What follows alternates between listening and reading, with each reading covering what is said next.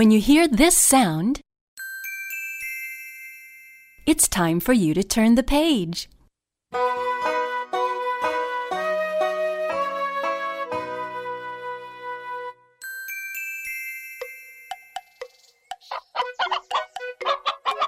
Hattie was a big black hen.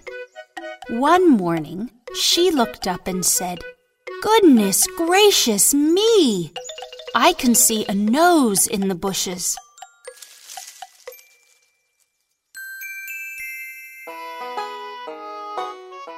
Good grief, said the goose, Well, well, said the pig,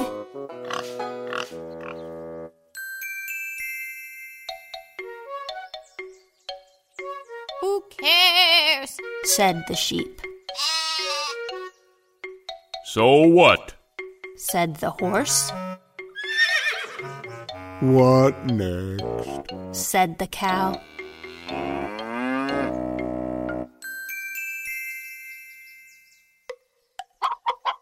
And Hattie said, Goodness gracious me! I can see a nose and two eyes in the bushes.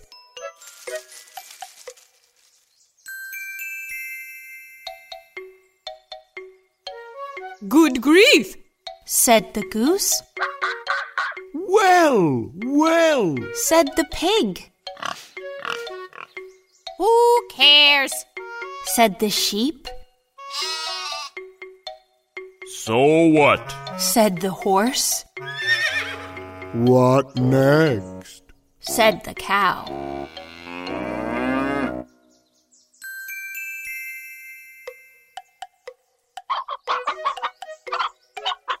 And Hattie said, Goodness gracious me! I can see a nose, two eyes, and two ears in the bushes.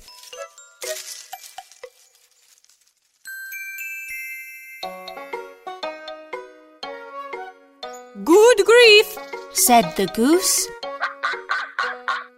Well, well, said the pig, said the sheep, So what? said the horse, what next? said the cow.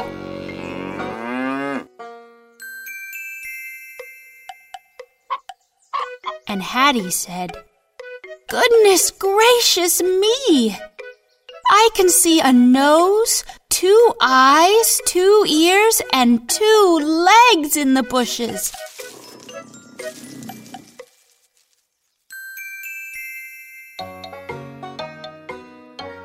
Good grief, said the goose, Well, well, said the pig, who cares? said the sheep, So what?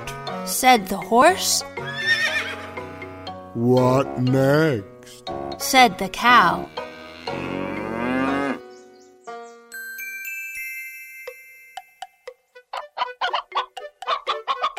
And Hattie said, Goodness gracious me!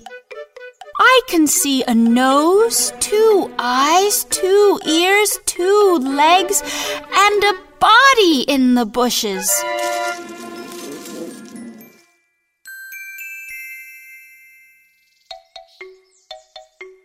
Grief, said the goose, Well, well, said the pig, who cares?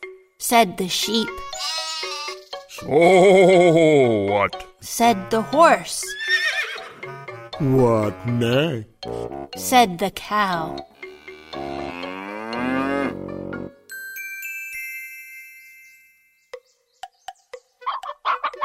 And Hattie said, Goodness gracious me!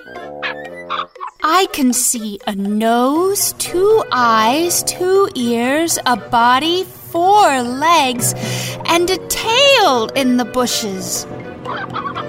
It's a fox! It's a fox!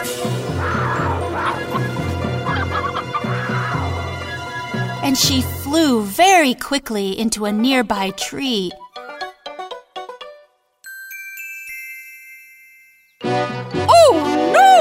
said the goose. Dear me! Said the pig. Oh dear. Said the sheep. Oh, help! Said the horse.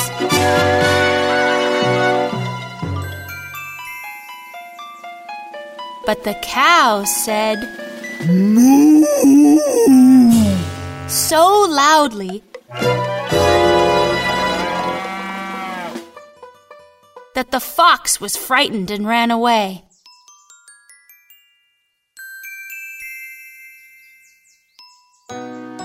And they were all so surprised that none of them said anything for a very long time.